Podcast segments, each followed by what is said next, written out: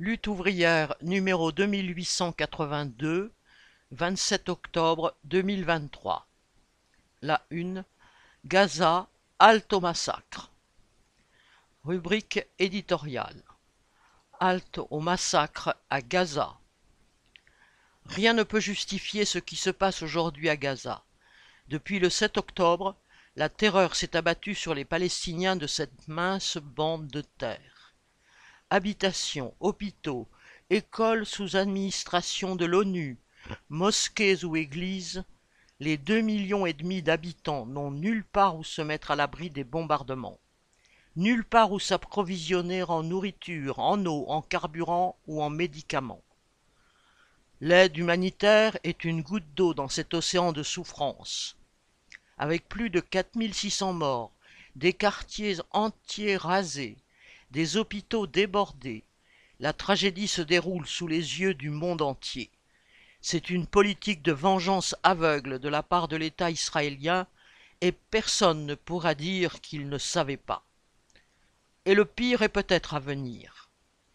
L'armée israélienne entrera-t-elle dans Gaza? Creusera-t-elle encore le fossé de sang et de haine qui sépare les Palestiniens des Israéliens? Et avec quel objectif? Occuper Gaza? En raser une partie? Toutes ces hypothèses sont sérieusement envisagées par l'État d'Israël et ses conseillers impérialistes. Rien que cela montre le degré de barbarie atteint par la société. De ces événements, dépend l'avenir des Palestiniens et des Israéliens pour des décennies.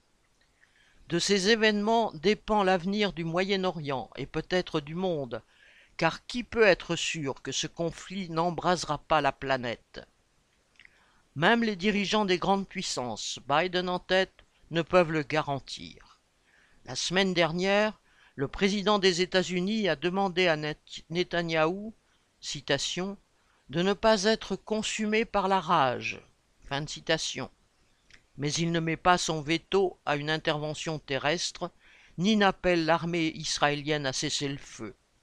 Les États-Unis ont même déployé deux porte-avions dans la région et ont envoyé de nouvelles armes en Israël. Macron s'y est rendu mardi 24 octobre avec le même message de soutien.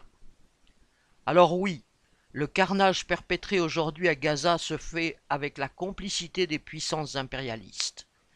Il n'y a rien d'étonnant à cela.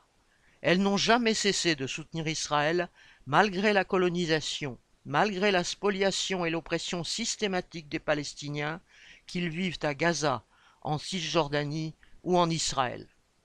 Depuis des décennies, ces grandes puissances occidentales qui se prétendent démocratiques ont fait de l'État d'Israël leur bras armé dans la région. Elles ont couvert tous ces crimes et elles continuent. Ces mêmes grandes puissances ont créé partout dans le monde des situations explosives.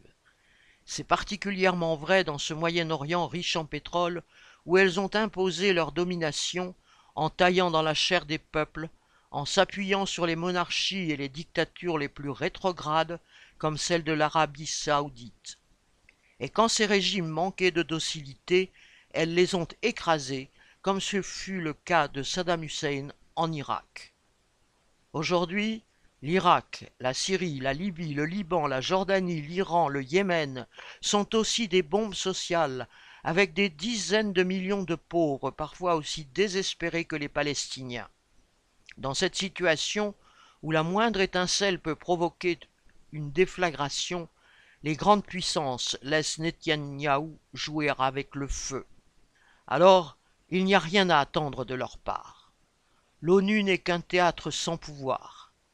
Et ce que l'on appelle la communauté internationale, entre guillemets, n'est que la feuille de vigne de la domination des pays les plus riches, lesquels passent leur temps à se déchirer pour leur droit à piller le monde. En Ukraine, les puissances impérialistes et la Russie s'affrontent par Ukrainiens interposés. Le bras de fer entre les États-Unis et la Chine peut dégénérer en conflit armé de mille façons, et toutes les grandes puissances se placent déjà dans la perspective d'une troisième guerre mondiale. L'espoir ne peut venir que des peuples eux-mêmes. Il viendra de ceux qui s'élèveront contre l'impérialisme et ses manœuvres. Il viendra de ceux qui comprendront la nécessité de combattre le capitalisme et la grande bourgeoisie, dont la politique est de dresser les peuples les uns contre les autres pour asseoir sa domination. Renverser l'impérialisme pour établir une société égalitaire, débarrassée de l'exploitation et des rapports de domination, est la seule issue pour l'humanité. Cette perspective est à l'opposé des politiques nationalistes visant à défendre les intérêts d'un peuple au détriment des autres. À l'opposé de la politique de Netanyahou en Israël, mais aussi de la politique du Hamas en Palestine. Seule l'union des travailleurs de tous les pays contre les dirigeants du monde pourra briser l'engrenage guerrier dans lequel ils nous entraînent. Bulletin d'entreprise du 23 octobre 2023. Nathalie Artaud